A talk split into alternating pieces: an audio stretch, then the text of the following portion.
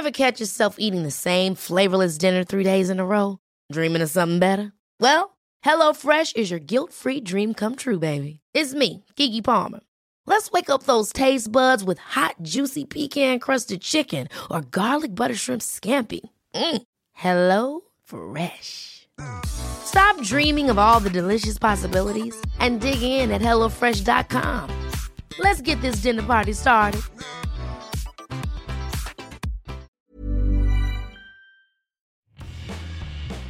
Bienvenidos a este nuevo programa, Jalisco sin comentarios, un nuevo bebé del proyecto más caótico en alcanzar el número uno de noticias en Spotify. No mames, Fernanda, fueron 24 horas. Gloriosas 24 horas. Ah, pero bueno, ahora sin más, vamos con las noticias de esta semana en Jalisco.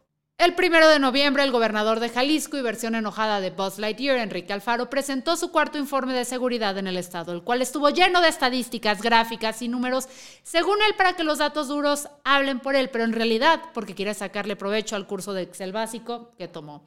Además que la estadística es la forma número uno de manipulación de datos, porque no es lo mismo que les diga que el 90% de nuestro equipo está alfabetizado, a que les diga que solo a picha le gusta la pizza con piña. Miren, Alfaro dijo que Jalisco se encuentra por debajo de la media nacional en cuanto a homicidios, con 1.809 víctimas por cada 100.000 habitantes desde noviembre del 2021 hasta este agosto.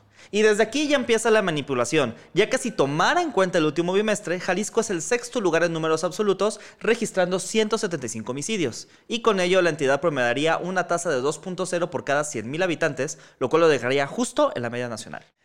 Además, que no contaron a las víctimas que encontraron en fosas clandestinas porque, y cito, no tenemos la certeza sobre cuándo o en qué condiciones sucedió su homicidio. Pero al final, sí fueron asesinatos. No porque no sabes cómo ocurrió algo vas a dejar de contarlo. Miren, mi mamá no se acuerda cómo se embarazó de mí, pero igual me cuenta cuando hace la lista de hijos que no le dieron regalo en su cumpleaños. Y donde más desaparecieron datos fue en los datos de los desaparecidos. Ay, no, pichano. Sí. La administración presumió que encontró casi 12.000 personas, de las cuales 10.000 fueron con vida. Sin embargo, el Registro Nacional de Personas Desaparecidas y No Localizadas reportó que hasta este noviembre hay 15.000 personas sin localizar, lo cual convierte a Jalisco en la capital nacional del tequila, el mariachi y las personas desaparecidas. Sin un solo pelo de cinismo, Alfaro dijo que solo uno de cada diez desapariciones son por delincuencia. En el resto hay otras causas o la gente se fue por voluntad propia. Y decir esto es más mañoso que maestro de la UDG, ya que solo cuenta a las personas encontradas. Y no porque le pasó a Ana Paula significa que a todos les pasó lo mismo. Y en segundo lugar, esta afirmación es preocupante, ya que así el gobierno se quiere lavar las manos y echarnos la culpa de la violencia. Básicamente nos están diciendo que las desapariciones son nuestra culpa por salir a la calle vestidos así. Además, igual que con los homicidios, no contaron los casos del último bimestre y con esto 2.247 personas se quedaron fuera de la foto. Al parecer, si no me acuerdo, no pasó, es una canción de Thalía y la estrategia de seguridad del Estado. El informe terminó diciendo que según la encuesta de Enso del INEGI, la percepción de inseguridad mejoró en promedio 5.2 puntos entre el 2018 y 2022. Habrá que ver si esta cifra se mantiene el siguiente año cuando tome en consideración los bloqueos y vehículos quemados en el norte de la ciudad en agosto. O, o, las siete balaceras en una semana, ya sabes, las de Andares, Providencia, fiestas de octubre y las que suceden diariamente en la zona metropolitana. La disputa en los límites de Jalisco. O, o, por ejemplo, lo que está pasando en el sur del estado, donde la violencia canceló el grito a Mazamitla. Y como hasta el día de hoy seguimos sin resultados en torno a los hechos violentos en las manifestaciones del 4, 5 y 6 de junio del 2020, consecuencia del asesinato de Giovanni, ¿o qué? ¿Creían que se nos iba a olvidar? No se olvida. Yo creía que la rodada del terror era cuando estabas en Andares y llegaban un chingo de camionetas sin placas, pero no, aparentemente no.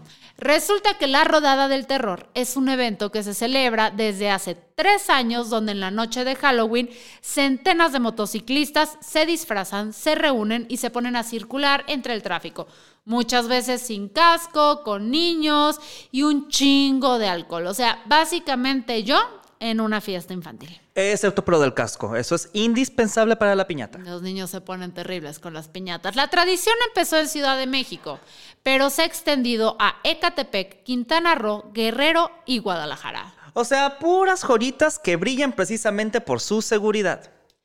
En el caso de Guadalajara, la rodada estuvo compuesta por más de 300 motociclistas que arrancaron cerca de las 8 de la noche en Avenida Vallarta y llegaron hasta el puente Matute Remus, donde fueron interceptados por las autoridades. Ahora, no sé si las autoridades lo pensaron bien antes de actuar, porque cuando pienso en motociclistas, respeto a la autoridad mm, no es lo primero que viene a mi mente. Pues, ¿qué pasó, Fernanda? ¿Cómo estuvo? Más bien, ¿Qué no pasó, picha? Cientos de infracciones, 112 motocicletas confiscadas, tres patrullas vandalizadas, dos policías hospitalizados por lesiones leves y un chingo de hipsters encabronados porque su rapi no llegaba. Ante este tema, Pablo Lemus, presidente municipal de Guadalajara, y respuesta a por qué Enrique Alfaro está tan enojado, declaró, le vamos a entrar todavía más duro, no solo con la policía vial, le vamos a entrar también desde la comisaría, porque no podemos soportar a esta bola de vándalos que andan en motocicletas circulando sin placas, inquiriendo bebidas alcohólicos y alguno incluso armados. No podemos soportarlo porque están poniendo en riesgo a la ciudadanía y la policía de Guadalajara va a actuar. A ver, espérate. ¿Esta declaración es sobre la rodada del terror o sobre el evento del Choco Pérez? Hubo muchas personas que se quejaron en redes porque este grupo cerró la Minerva un par de minutos. Si ves la ironía, mi querido amigo chivista que ama a Checo Pérez de que tú particularmente te quejes de esto, Digo, yo estoy totalmente a favor de los motociclistas, güey, porque tengo un amigo motociclista, pero también estoy a favor de que los espacios públicos sean utilizados por la gente cuando esto se hace de mano con las autoridades. Ah, como con los festejos del Atlas. No, ellos que se vayan a la fregada, porque ahí sí, ahí sí, ahí sí, ahí sí, bien fresas, pero ahí andan usando las jardineras, güey, de urinales de aquellos de los vecinos que viven por la zona. O sea, para ustedes fue una celebración. Para mí, para mí fue Vietnam, güey, Vietnam. Fer, Fer, regresa, por favor, Fer. Eh, volviendo al punto, este evento parece tener como uno de sus objetivos no colaborar con las autoridades y molestar a la ciudadanía. Y es lamentable que un grupo de personas que de por sí está estigmatizado como lo son los motociclistas por culpa de los motorratas, se le sume a su cartilla la actitud antisocial de unos cuantos. Entiendo que históricamente los motociclistas han sido relacionados al anti-establishment, la rebelión y por tener muy bien protegida su propiedad intelectual. Ah, porque si no nos creen, pregúntenle a Disney, a Alexander McQueen, a Amazon, Marvel en Toys R Us, que perdieron demandas de los Hells Angels por uso de imagen. Googlelo. Eso, eso es un podcast entero. Pero también hay gente chida dentro de esta pasión. Por ejemplo, ejemplo, en Estados Unidos los Bikers Against Child Abuse, que trabajan de la mano con autoridades oficiales para escoltar a aquellos niños que tienen que testificar en contra de sus agresores. Así que en este caso sí, no todos los motociclistas son iguales.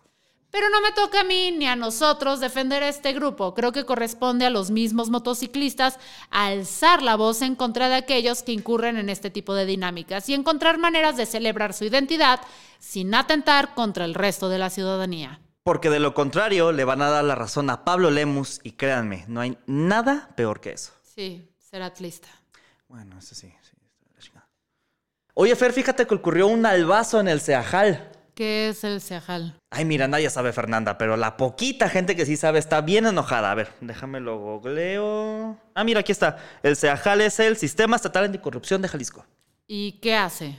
Eh, pues según esto es un organismo autónomo que se encarga de la detección y sanción de responsabilidades administrativas y hechos de corrupción. O sea, sigue sin tener idea de lo que hace. Ay, pues mira, según ellos dicen que su objetivo es prevenir la corrupción y por eso es crucial que sea un organismo autónomo, entendiendo por autónomo que no le pide permiso para operar a ningún nivel de gobierno, ni mucho menos un partido en turno, y ni hablemos de su mamá. Que seguro ni tiene.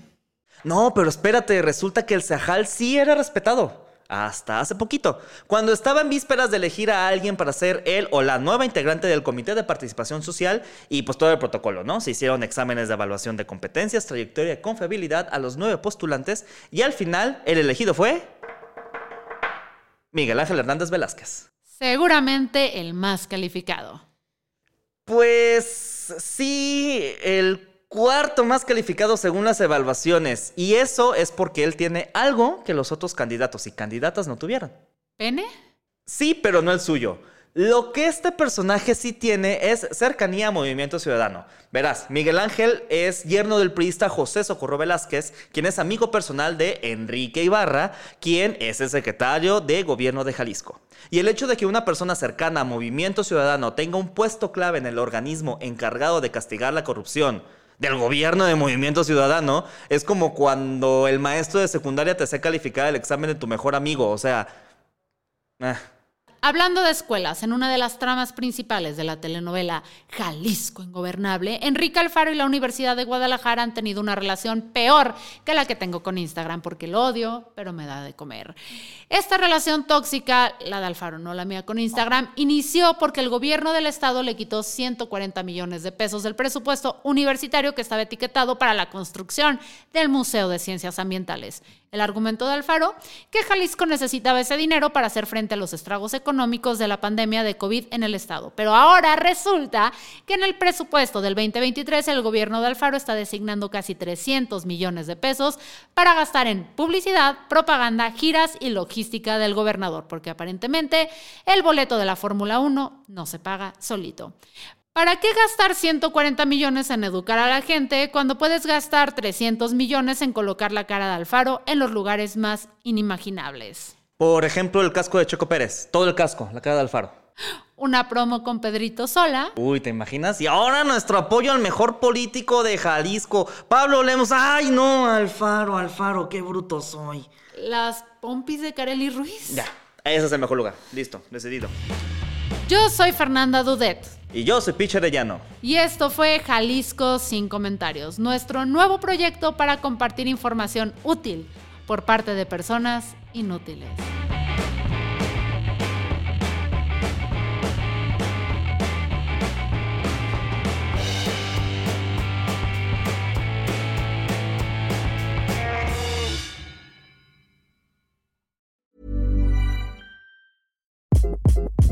Hi, this is Craig Robinson from Ways to Win, and support for this podcast comes from Invesco QQQ. Invesco QQQ is proud to sponsor this episode and even prouder to provide access to innovation for the last 25 years. Basketball has had innovations over the years too. We're seeing the game played in new ways every day. Learn more at Invesco.com slash QQQ. Let's rethink possibility. Invesco Distributors, Inc.